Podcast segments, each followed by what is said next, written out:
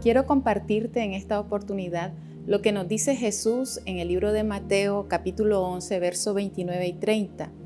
Llevad mi yugo sobre vosotros y aprended de mí que soy manso y humilde de corazón, y hallaréis descanso para vuestras almas, porque mi yugo es fácil y ligera mi carga. Uno de los muchos significados de la palabra yugo es unión.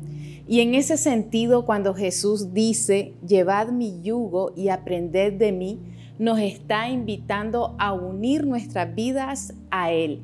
Y esto requiere una disposición de aprender y aprender de Él. ¿Qué mejor que aprender de Cristo para tener el conocimiento de Él y para ser como Él es, en mansedumbre y humildad de corazón? Es ahí donde vamos a experimentar descanso a nuestra alma y es donde vamos a poder identificarnos con su causa y con su entrega. Que Dios te bendiga.